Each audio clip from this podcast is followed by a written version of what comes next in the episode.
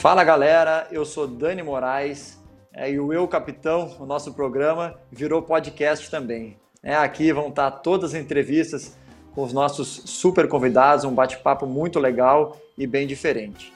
É, Para quem quiser é, ter acesso ao programa completo, com os bastidores dos jogos, com a minha semana no Santa Cruz, é, com várias coisas diferentes, é, acesse a plataforma do Dazon é, e tem acesso a esse conteúdo completo. Fique agora com a entrevista da semana. E hoje o nosso convidado né, para o nosso bate-papo aqui tem, tem tudo a ver com o nosso programa. Ele tem capitão até no nome. Seja bem-vindo aí, William Capita. Tudo bem?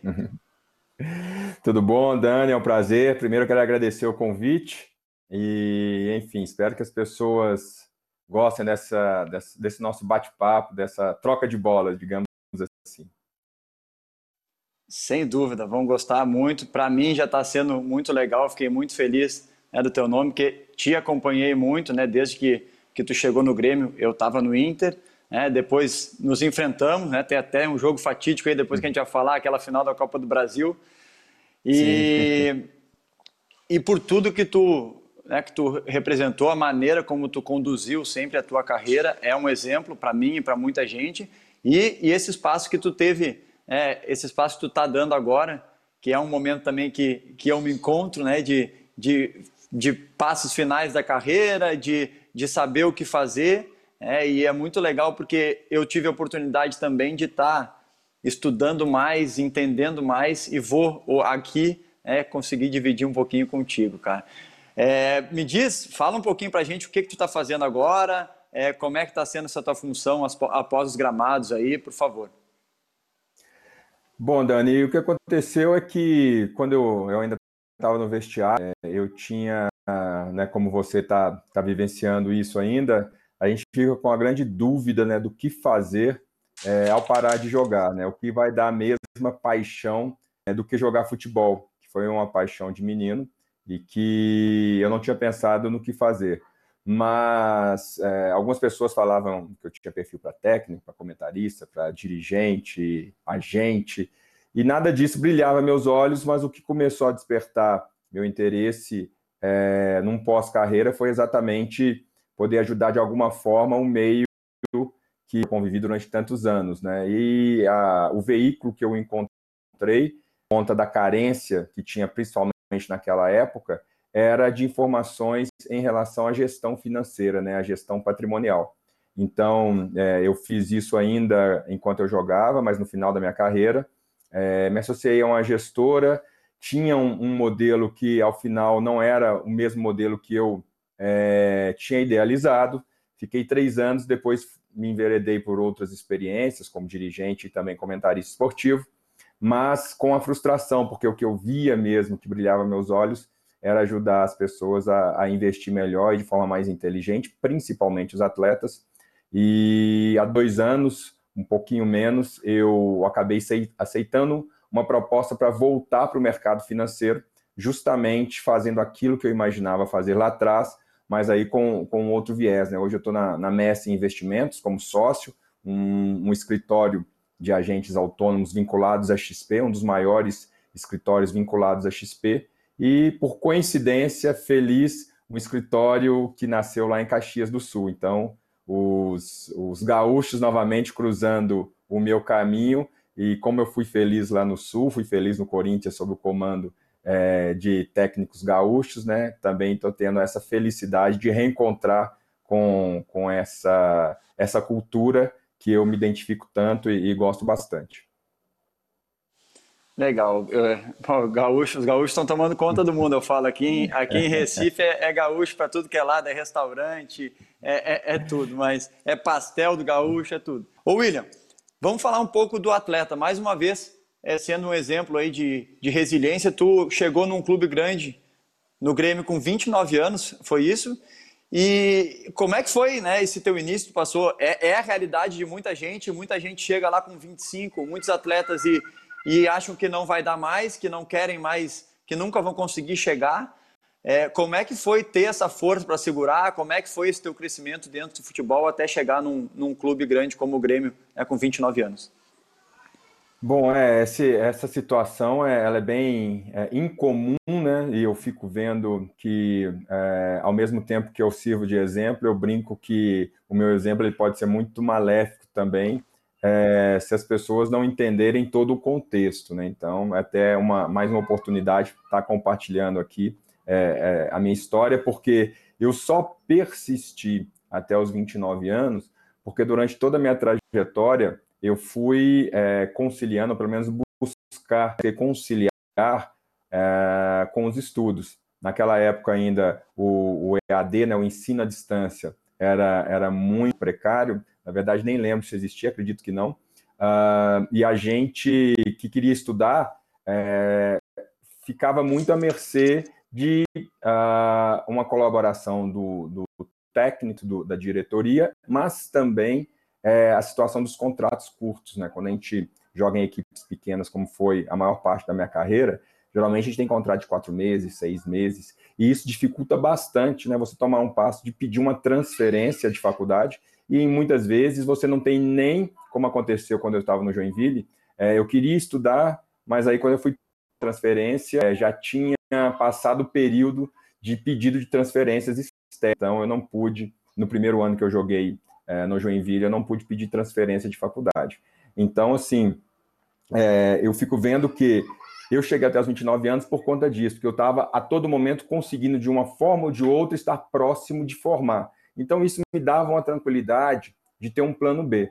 Eu acho muito perigoso é a pessoa não se preparar com esse plano B, que é exatamente pensar, e se não der certo o futebol? Até porque o futebol é, a gente, estatisticamente olhando, a chance é muito maior de não dar certo do que dar certo. Então, assim, para aqueles que às vezes não, é, não brilharam ainda com 21, 22 anos, tem aí seus 24, 25, 26, é, eu vejo, pelo meu exemplo, que é possível sim brilhar mais tarde, mas se preparem para que isso, para se isso não acontecer, vocês poderem aí com 30, 32 anos, de repente, encaminhar uma outra atividade e, e terem uma vida digna também, porque não é só o jogador de, de futebol que, que é só jogador de futebol que dá dignidade, a gente tem várias outras profissões, mas é importante a pessoa se preparar novamente, como você está fazendo, durante a carreira. Esse é o maior segredo. Durante a carreira, se a gente se prepara, se a gente adquire conhecimento,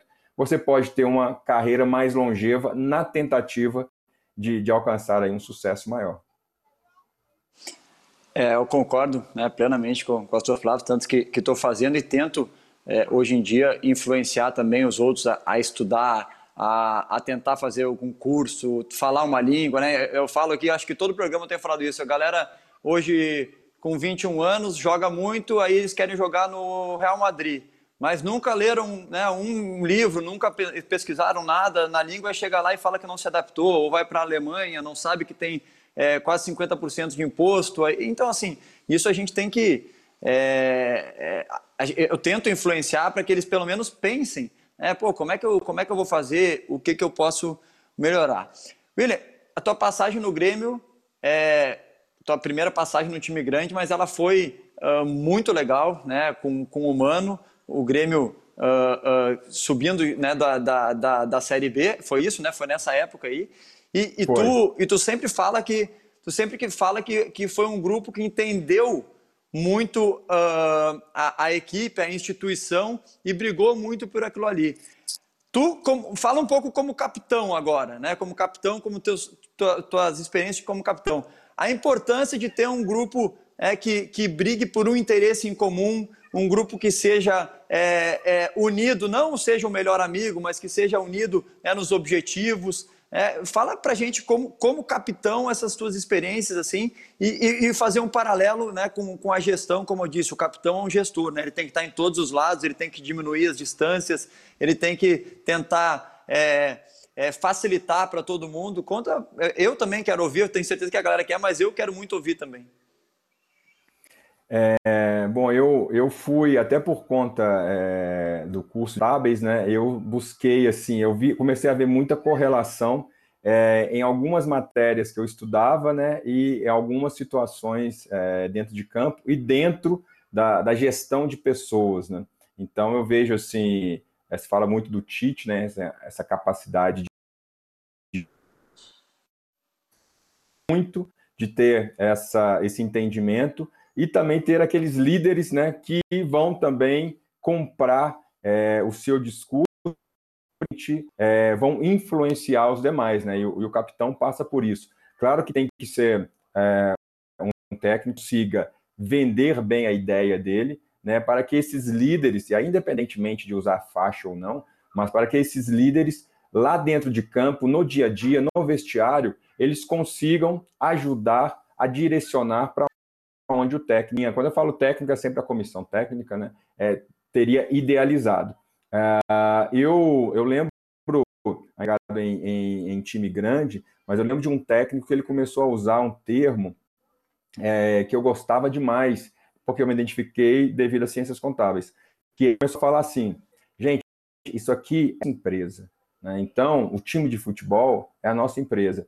E dentro de uma empresa tem várias áreas, tem vários colaboradores, na época falava funcionários, colaboradores, é, e todo mundo é importante, do presidente ao faxineiro. E a gente sabe que no futebol a gente defende muito né, é, o staff, então a gente sabe a importância do pessoal da rouparia, do departamento médico, da segurança. Então, assim, é, de fato, cada um tem um papel vital. Se a gente não encarar essa, é, o, o trabalho não vai ter êxito. E quando ele falava isso, eu comecei, nossa, mas o que ele fala é muito certo, é muito assertivo. Todo mundo é uma empresa. Ele falava, falava assim, ó, é, se o fulano está indo para a noite é, e chegar dentro de campo ele não render, ele está prejudicando a nossa empresa. Né? Às vezes eu não vou saber, mas quem souber tem a obrigação de chegar nessa pessoa e conversar com ela, porque ele está colocando todo o trabalho da empresa né, em risco. Ou seja, ele está colocando aquele sucesso que a gente busca, aqueles objetivos é, coletivos que a gente busca em risco. E quando eu cheguei é, no Grêmio, eu vi exatamente que os jogadores, além da gente ter várias lideranças é, positivas lá, então eu cheguei, tinha o Sandro Goiano, que até jogou muito tempo aí no rival, né, no, no esporte, tinha o Tcheco, é, para ficar só em dois, mas tinham mais líderes. É, a gente, eu vi ali que era um, um grupo de atletas que, primeiro, sabiam exatamente das limitações, então isso é muito importante, né? Tem, tem um livro é, muito famoso na administração que chama Arte da Guerra, Sun Tzu, que fala que, na verdade, há conhecimentos para vencer uma batalha para uma gestão de pessoas, uma gestão é, de empresa. Então, assim, você precisa conhecer as suas fraquezas, você precisa conhecer os seus limites, justamente para poder tentar melhorar e principalmente para não expor suas fraquezas né, durante o processo da batalha, que no futebol é, é o jogo.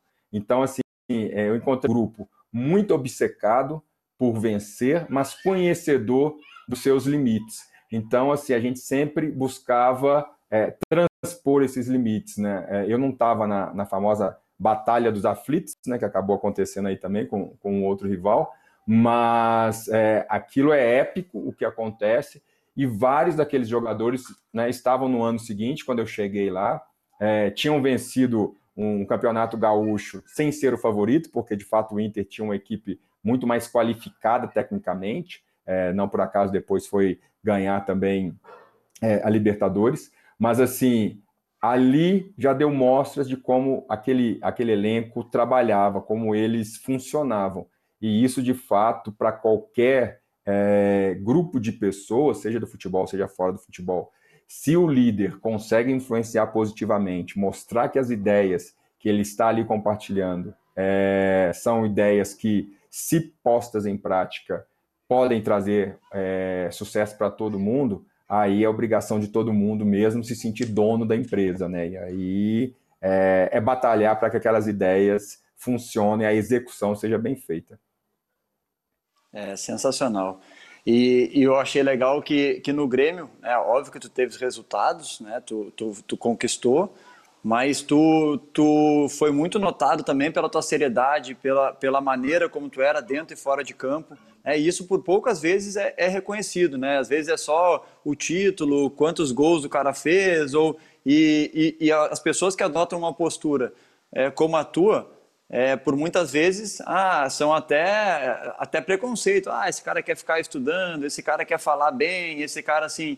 E, e, e quando vem junto com o resultado, quando vem junto com um grupo que está assim, se sobressai e, né, e se torna e se torna um exemplo para os outros. Então, é, hoje me, me, sinto muito numa posição parecida, né, porque jogador de futebol dificilmente se posiciona sobre o que acha, dificilmente é, é, é pensa no que vai falar, né, para se, se expõe né, para milhares de pessoas e não pensa no que vai falar, é, não pensa no companheiro, né, não pensa. É, é, um, é um esporte coletivo, mas talvez seja o mais individual de todos né, no, no pensamento, porque cada um quer ganhar o seu, cada um quer, quer conseguir o seu contrato melhor, mas às vezes nem sabe é, a dificuldade né, que o companheiro está passando. Ô William, tu, tu chegou a jogar a Série C? Eu te pergunto porque é, a gente fala aqui, o Dazon passa a Série C, é, hoje eu estou disputando a Série C aqui, tem muita gente que está que, que olhando aqui no intervalo dos jogos, né, no, no, na própria plataforma. Tu chegou a jogar a Série C, por qual clube e como é que foi? Joguei sim, eu participei até da Série D, o início da Série D, quando tinha, é, eu cheguei a participar. É, como dos 15 anos que eu joguei profissionalmente, eu joguei nove em equipes pequenas e médias, né? Então, é, eu falo com muita tranquilidade das, é, de todas as divisões.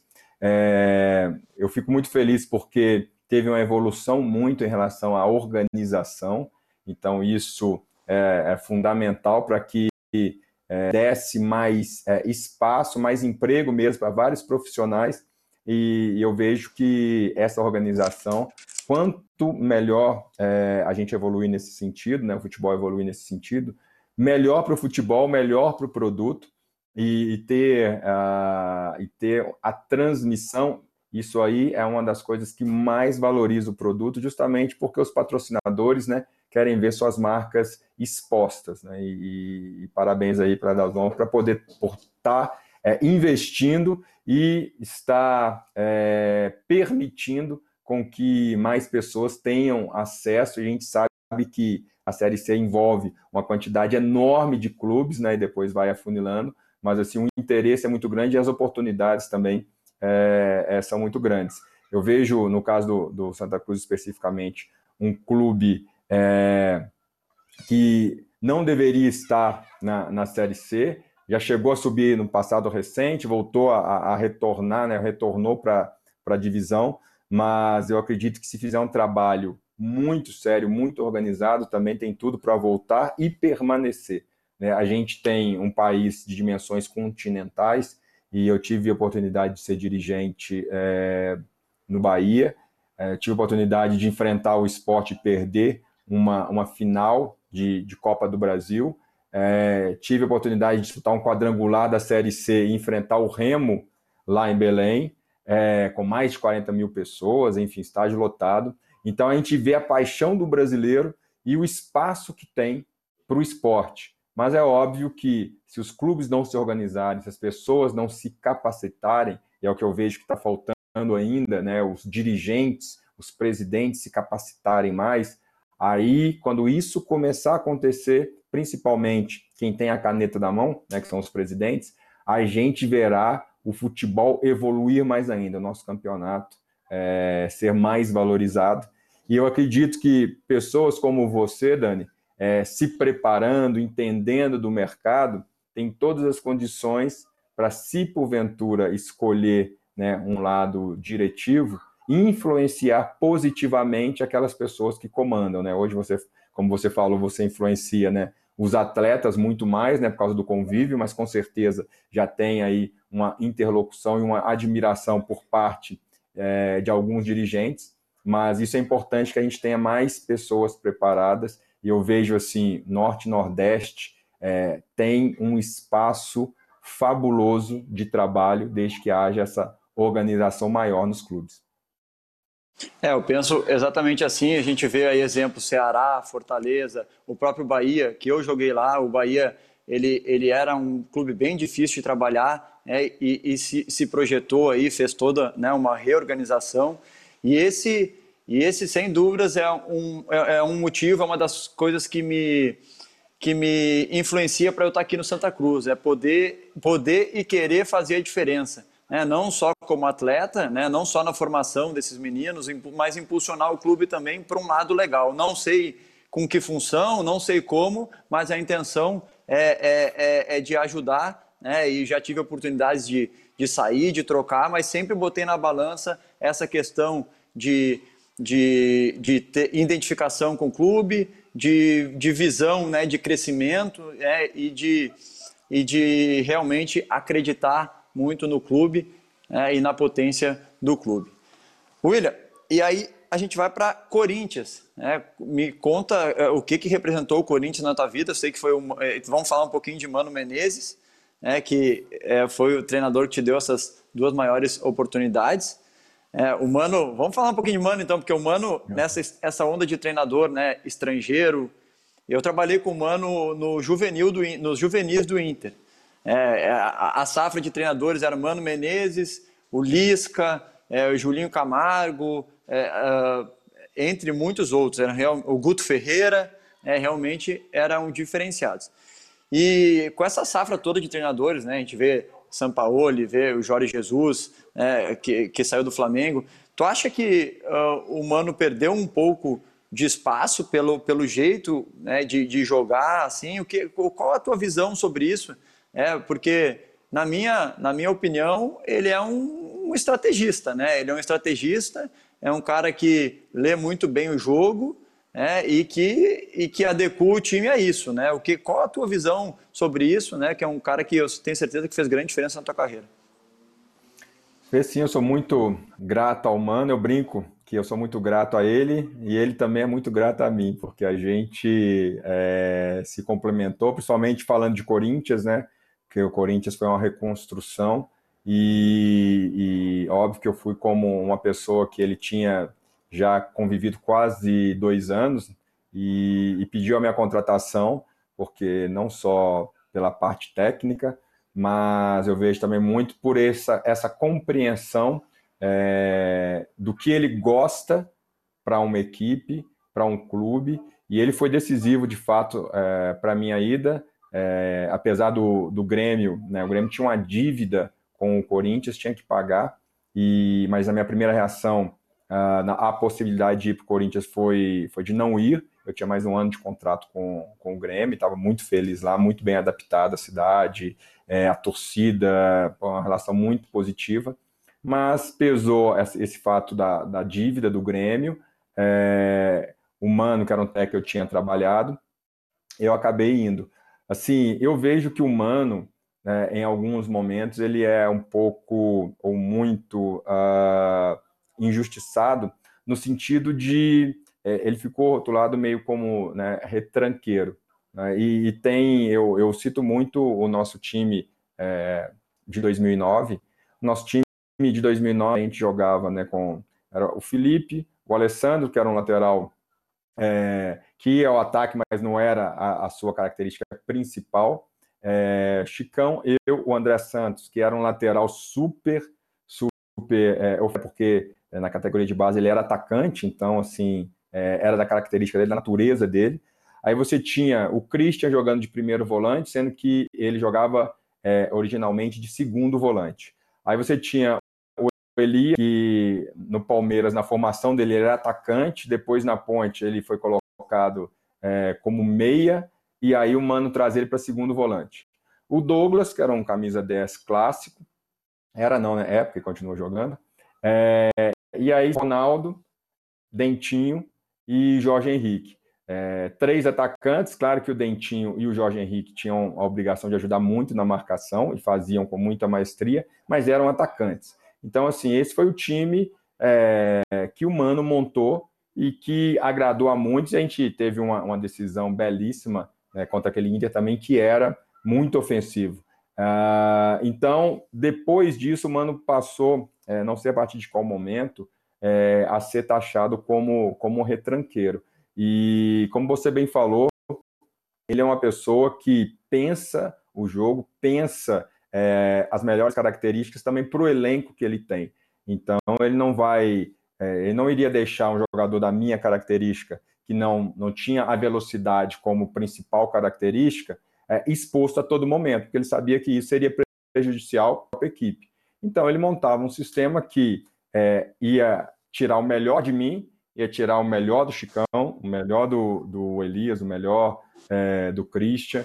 Então, assim, eu vejo que é, essa vinda de técnicos de fora é, eu acho muito saudável, justamente para a gente ter um intercâmbio maior, já que a gente, é, infelizmente, a gente não consegue exportar tanto para as ligas principais é, os nossos técnicos, e, é, e, esse intercâmbio de conhecimento fica limitado. É, 2014, né, a gente teve o famoso 7 a 1 e aí os, os técnicos brasileiros foram muito massacrados, é, acho que de forma injusta também, mas com algumas verdades. Então, precisávamos ter mais conhecimento, mais didática na hora dos treinos, é, preparar melhor os trabalhos. E a gente vem, hoje em dia, convivendo com alguns técnicos estrangeiros é, no Brasil. E, e para mim, o Mano ele continua ainda encabeçando é, um dos, um, como um dos técnicos de ponta do futebol brasileiro. Mas, obviamente, quando esses conceitos não tão novos assim, na verdade, chegam, é, a gente começa a olhar, de repente, o conceito não é novo, mas a forma de trabalho é. Até falando, por exemplo, do Luxemburgo, que tem apanhado bastante, mas eu lembro em 2003, quando o Cruzeiro foi campeão da Tríplice Coroa, o Cruzeiro jogava totalmente ofensivo, né? Então, assim, com o Luxemburgo, que era um técnico reconhecidamente ofensivo. Hoje ele também é chamado de retranqueiro. Então, acho que talvez a forma de trabalho dos técnicos brasileiros é, não de todos, obviamente, mas precise de uma reciclagem para eles conseguirem colocar para os novos jogadores formas de trabalho para que dentro de campo esse formato de jogo ofensivo é, prevaleça. Então é importante esse conhecimento. Eu vejo que o Mano é, ele foi buscar, inclusive, fazendo cursos fora do Brasil, e, e eu acredito que ele, que ele possa assim, mostrar é, competência. É, achei legal que ele, que ele é, aceitou esse desafio no Bahia e estou torcendo muito por ele. Ah, tu foi falar de 2009, a final da nossa final da Copa do Brasil, eu lembro bem desse time. É, eu estava jogando pelo Inter, até tem uma foto. É, aí aquela naquela discussão que tu teve com o D'Alessandro, aí tô eu segurando ele assim, eu estava vendo ela outro dia, me mandaram aí. É, mas foi foi realmente é uma final é incrível. Pena que, que nós, né, nós, o Inter perdeu, é, mas foi, foi demais. Ali tá, para mim, eu, o time que eu fui criado, que eu sempre é, torci desde pequeno, está representando em uma final de, de Copa do Brasil, né, jogando contra, contra o Ronaldo ainda, que é, foi, é, eu acho que né, um dos maiores, é o maior, um dos maiores atacantes da história. É, é, o que que tu lembra daquele jogo ali? Por que que foi aquela discussão? Não sei se já falou sobre isso e como é que é, o que que, como é que é como é que foi jogar com o Ronaldo assim uh, realmente diferente é, dentro de campo. E ele também é um cara já passando né para o pós carreira ele é um cara que é, tem uma visão incrível né? A quantidade de, de, de coisas que ele tem de, de do que ele faz hoje é, é, pode fazer um paralelo também em relação a isso. Sim, é, eu tive, eu tive uma, uma felicidade muito grande de conhecer o Ronaldo com 16 anos. A gente foi juntos para a seleção sub-17. É, ele convocado pelo São Cristóvão, jogava no São Cristóvão, jogava no América Mineiro. É, hoje o América tem até mais nome assim, nacionalmente, mas na época não. E a gente até brincava muito assim qual que era é, o, o jogador entre eu e ele que estávamos é, no pior time. Óbvio que eu falava que era ele, ele falava que era eu e tal, porque o resto era tudo Flamengo, Inter, Grêmio, São Paulo, Corinthians, né? A gente, Atlético Mineiro, Cruzeiro. A gente de fato estava bem longe, assim. Então foi uma oportunidade que a gente teve é, e eu sou muito grato ao técnico Humberto Redes, que acabou depois não, não, não pelo menos não, não tendo sucesso como técnico, mas ele e toda a sua comissão técnica, porque eles deram oportunidade tanto para ele e a gente acabou permanecendo nas outras convocações. Eu fui, inclusive, é, escolhido para ser o capitão da, daquela seleção que, que acabou tendo é, fracassando, porque a gente não conseguiu nem classificar para o Mundial, mas o Ronaldo já foi é, um fenômeno no, no Sul-Americano. Assim. Então, ele de lá já, já tinha sido vendido para o Cruzeiro. É, eu sou de Belo Horizonte, então a gente acabou ainda convivendo um pouco aqui é, em BH, porque como ele morava em concentração, eu sempre busquei sempre é, ajudar aqueles que moravam em concentração, porque naquele tempo eram outros tempos, eram muito mais difíceis, né? E, e então sempre trazia para minha casa, simples, mas era uma comidinha caseira, é, era, era diferente, eles também conseguiam, né? Não só no caso do Ronaldo, que eu já tinha amizade, mas outros colegas do América, eles conseguiam relaxar um pouco e sair para um outro ambiente. E a gente teve essa, essa relação quando no Corinthians, né? Óbvio, a gente perdeu o contato, mas a gente, por ter ruído osso juntos, né? É, havia já um respeito muito grande, é, obviamente meu para com ele, mas dele também para comigo, por conta é, desse passado e de nos conhecermos, né, no sentido de saber que a gente sempre queria vencer, a gente tinha a mesma fome.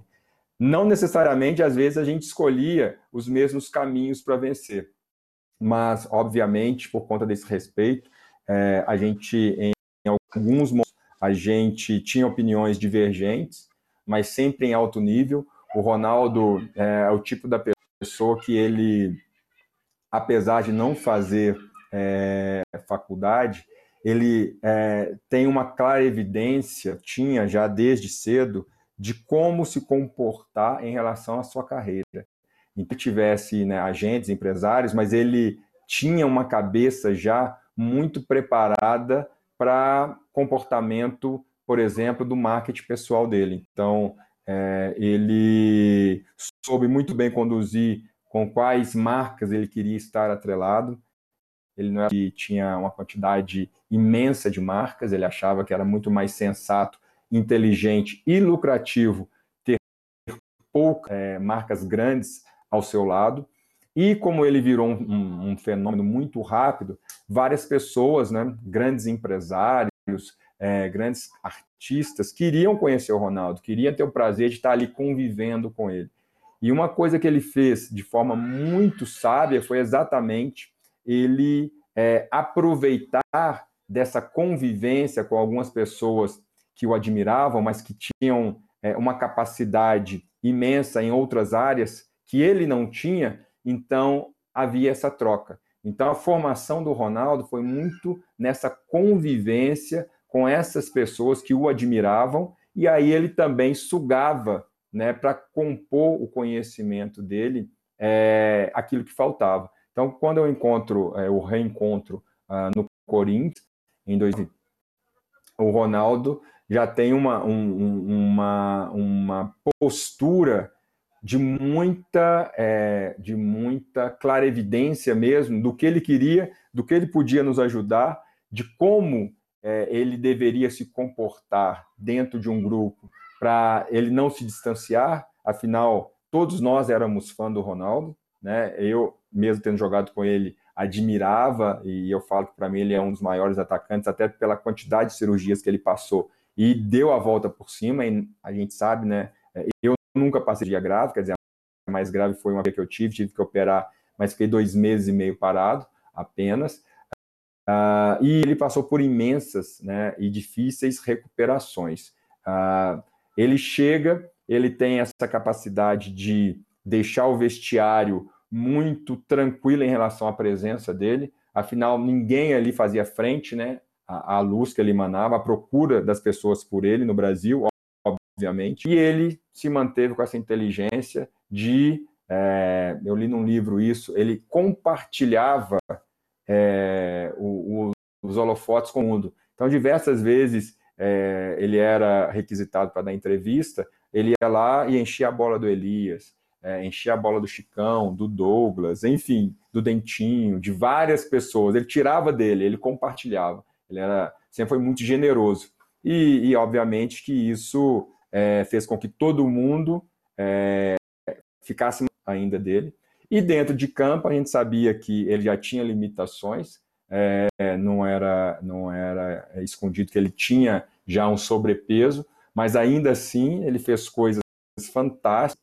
A gente admirava mais ainda né, de saber que ele conseguia fazer isso, mesmo com problemas no joelho ainda, tendo que enfrentar a fisioterapia antes e depois do treino. É, e naquela final, para mim, coroou é, uma conquista de um título super importante. A gente tinha perdido né, um ano antes, como eu falei, para o esporte, e é, perder duas vezes, dois anos seguidos, seria é, para a gente muito, muito doloroso. Uh, e o Ronaldo nos ajudou demais. É, acabou que naquela, na, no último jogo, né, a gente teve aquela situação minha com o D'Alessandro, mas coisas do futebol, provocação de um lado e de outro. É, a gente estava muito preparado para o jogadoraço que é o D'Alessandro, tecnicamente falando, e também para as provocações que, que ele fazia, porque é da característica dele. Né? E, e isso acabou, quando ele foi expulso, isso virou, virou a chavinha e tal, mas felizmente a gente teve um comportamento é, muito exemplar, não é só meu, seu, de todos os atletas ali, porque deu aquele início de confusão que poderia é, virar uma briga generalizada, é, e a gente sabe que a gente é exemplo né, para as arquibancadas, e felizmente a gente manteve o sangue frio, é, tirando o do Alessandro, obviamente, e a gente conseguiu terminar o jogo de uma forma é, digna, não só o Corinthians sendo campeão, mas o Inter também, é, de cabeça em pé, por toda a postura que teve durante toda a competição. É, é verdade. Para vocês as lembranças são um pouquinho melhores, né? A gente fica aquela em, em, dois, em 2000 2008 a gente também é, a gente foi eliminado pelo esporte também. É, acho que se não me engano nas quartas de, de, de, final. Mas também depois, logo em seguida, o Inter, né, a gente veio a ter títulos uh, uh, fantásticos também, expressivos. É, é esse, é, é, a briga, a briga sadia, né? A briga boa pela, pelas conquistas. Aí eu tenho uma pergunta para te falar assim, aí tu foi, logo que tu parou, né, tu, tu parou em alta, né, que é sempre uma coisa que tu quis, né, parar, parar bem, e, e aí tu, tu foi para o Corinthians, tu teve tua experiência no Corinthians como uh, diretor executivo, gerente de futebol, né, não sei qual a, o, nome, a, o nome que se dá hoje, é, depois tu teve a experiência no, no, no Bahia e no Santos. É, em todas tu não ficou é, muito tempo. O que que tu te decepcionou? Não era o que tu achava? Uh, tu pensava uma coisa, né, quando tu era atleta e, e, tu sentiu outra coisa ali, né, pressões diferentes. Como é, como é que foi isso para ti? É, são cada clube teve um, uma razão diferente. É, o Corinthians eu não queria ser lá pela, pelo estatuto, né? Tem é, o estatutário, que é o diretor de futebol, não remunerado, e logo abaixo o gerente de futebol. O Corinthians estava sem a função de gerente desde a saída do Antônio Carlos, é, e zagueiro também, que hoje está é, muito bem como técnico lá no, no Kashima Antlers.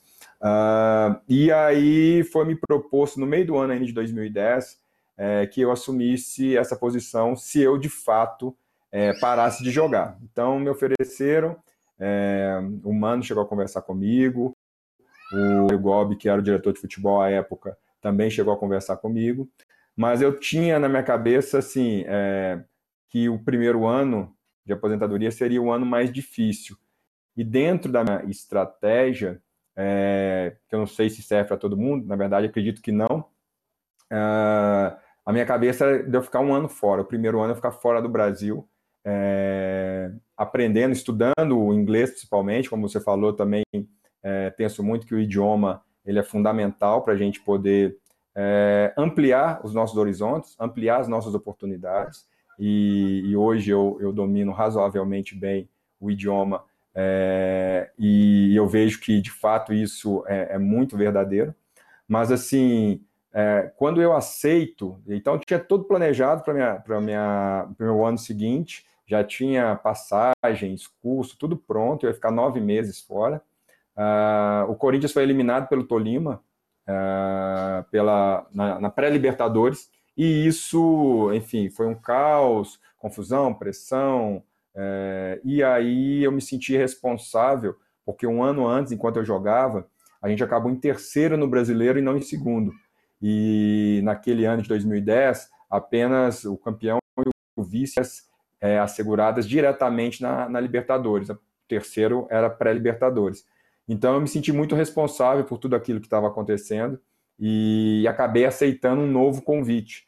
Mas, assim, era muito a contragosto porque é, eu achava muito difícil você é, lidar os companheiros ah, que você tinha ali convivido em vários momentos dentro de campo e depois você ter que, de certa forma, puxar a orelha de vez em quando, enfim, por mais que eles me conhecessem, era uma relação que eu via como dificuldade de, de, de, exercer naquele momento, e também porque eu queria ficar fora, que era a principal razão.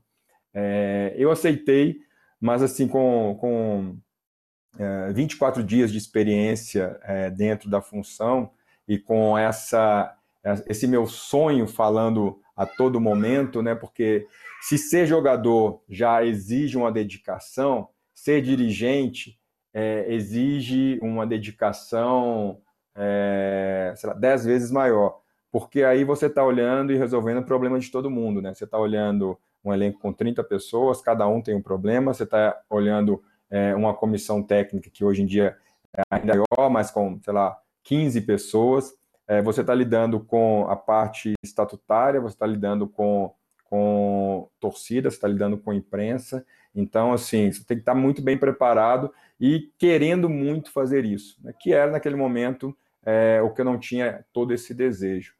Mas eu saí do Corinthians por causa de algumas divergências de pensamentos, de condução, mas muito tranquilo, porque o Corinthians eu entrei, estava numa crise, eu saí, era líder do Campeonato Paulista. Então, assim, já tinha passado, eu sabia que a minha saída naquele momento é, não iria impactar é, em uma nova crise. É, tive uma, eu falo sempre isso, uma grata inspiração e ao mesmo tempo surpresa de na minha saída indicar o Edu Gaspar como meu substituto, que eu achava que ele tinha perfil, é, e eu já brinquei, já falei com, com ele pessoalmente, eu falei, pô, eu achava que você tinha perfil, mas não tanto, porque é óbvio que o sucesso dele só, só dependeu dele, né? Então, assim, é, fico muito feliz de ter ajudado, mas o mérito é todo dele. E, e aí eu tive a experiência, então, depois no Bahia. No Bahia, é, eu fui para Salvador com muita vontade de, de fazer um grande trabalho. O Bahia estava exatamente, era o início desse processo que você falou é, de reformulação, de mudança de gestão. Tinha saído uma gestão que tinha ficado 14 anos é, e conduziu muito mal o Bahia, chegando é, várias vezes na Série C. Então, assim, é, para mim, é, isso é, é inimaginável como que se permite uma incompetência dessa se perpetuar durante tanto tempo. Né? Mas aconteceu e eu chego lá justo nessa transição, então Bahia com muitas dívidas, muitos problemas, mas assim, a gente com, com todas as dificuldades toda a pressão que acontecia, óbvio, para o Bahia é, voltar a ser vencedor, é, eu tive um problema familiar e isso acabou é, me fazendo optar por sair do Bahia para estar mais perto da minha família, porque se tem uma coisa que o futebol cobra muito, né, a gente fica muito longe dos familiares. É, mesmo quando jogador, muita viagem, muita concentração, e eu via que eu tinha o direito e a possibilidade de escolher é, estar mais próximo da minha família naquele momento. E eu saí o Bahia nessa reconstrução, uh, felizmente ainda foi campeão baiano, mas eu saí um pouco antes, mas o Bahia passou por todo esse processo e hoje eu fico muito feliz de ver o Bahia na situação que está, porque ele mantém uma FIA de gestão, que é o mais importante. Trocam as pessoas, mas cada gestor, cada presidente que lá chega, é como se ele tivesse uma espinha dorsal. E ele vai dando a sua cara né, para a sua gestão, mas ele tem ali alguns princípios de gestão que ele não abre mão, e por isso o Bahia é, voltou a ser essa equipe grande que a gente sabe que sempre foi. É, o Santos foi uma outra situação. É, eu estava como, como comentarista esportivo é, no Grupo Globo, estava num processo de renovação de contrato, fiquei quase quatro anos. A experiência foi muito, muito positiva, fiz grandes amigos, mas eu estava me sentindo assim, como se fosse um catedrático que vivia a teoria, né? Porque a gente, como, como, gente acaba experimentando isso, né? A gente dá as ideias, mas a gente não pode implementar as ideias, né? Então a gente fica muito no campo teórico. E eu já começava a sentir vontade de virar vidraça novamente, né? Porque com muito cuidado, quando você é comentarista, você pode ser uma pedra, às vezes uma pedra bem pesada. mas eu queria principalmente implementar as ideias. E surgiu a oportunidade de trabalhar no Santos. É, fiquei lá por seis meses, no Bahia eu tinha ficado por três, no Santos eu fiquei por seis. É, muitas dificuldades também, mas assim, muitas pessoas querendo fazer o melhor, um grupo de trabalho muito, muito bom. Só que é, apareceu um hit que aí foi recusável, que era de voltar para o mercado financeiro, que era o que eu tinha idealizado quando eu ainda jogava, e no formato que eu idealizava e que se, é, se apresentava para mim assim como, como uma, uma solução é, para resolver um outro conflito. Eu, quando eu, eu comecei a minha fala, eu falei assim, bom, eu quero fazer alguma coisa para o bem do futebol, eu quero melhorar. Então, os veículos que eu fui escolhendo, o primeiro foi através de ajudar as pessoas, né, os atletas, principalmente na gestão financeira. É, acabei não tendo, não tendo é, felicidade em relação às escolhas das parcerias é, na gestão. Acabei saindo, aí fui ser dirigente. Como dirigente, a minha ideia sempre era a mesma, ajudar de, de, alguma, de alguma forma a melhorar o futebol brasileiro.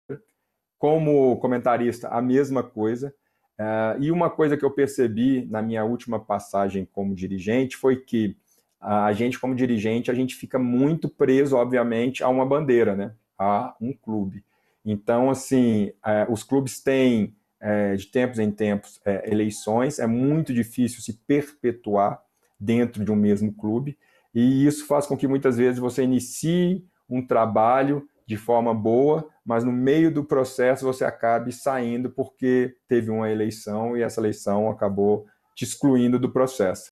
Então, eu cheguei à conclusão que para fazer o que eu, o que eu quero fazer, é muito melhor, de fato, utilizar o veículo gestão financeira, ajudar as pessoas, os atletas, as famílias a fazer uma melhor gestão é, daquilo que ganham, porque aí eu não fico preso a uma só bandeira. Então eu consigo estar tá falando com um atleta do Santa Cruz, com um atleta do esporte, com um atleta, um atleta do Náutico, do Grêmio, Inter, enfim, dos maiores rivais. Isso não é impeditivo.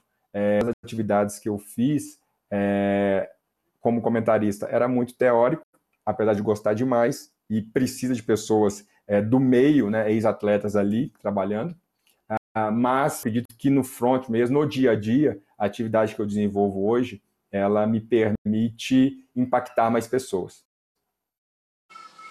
Legal. Eu, hoje é Mecem Investimentos, né? É, para te dizer que eu já... Messem, Messem, desculpa, eu já estou inscrito aí no Messem Messen Summit, né? Já estou inscrito aí. Oh, é, pra, é, não, eu, a gente, né? Eu, minha esposa e eu, a gente já empreende também aqui e é sempre legal com esses nomes aí que estão uh, uh, falando, né? Que vão palestrar, que vão ensinar, são sem sombra de dúvidas essenciais. Ô William, podia, o nosso programa hoje podia durar acho que duas, três horas. Eu estou aprendendo demais aqui.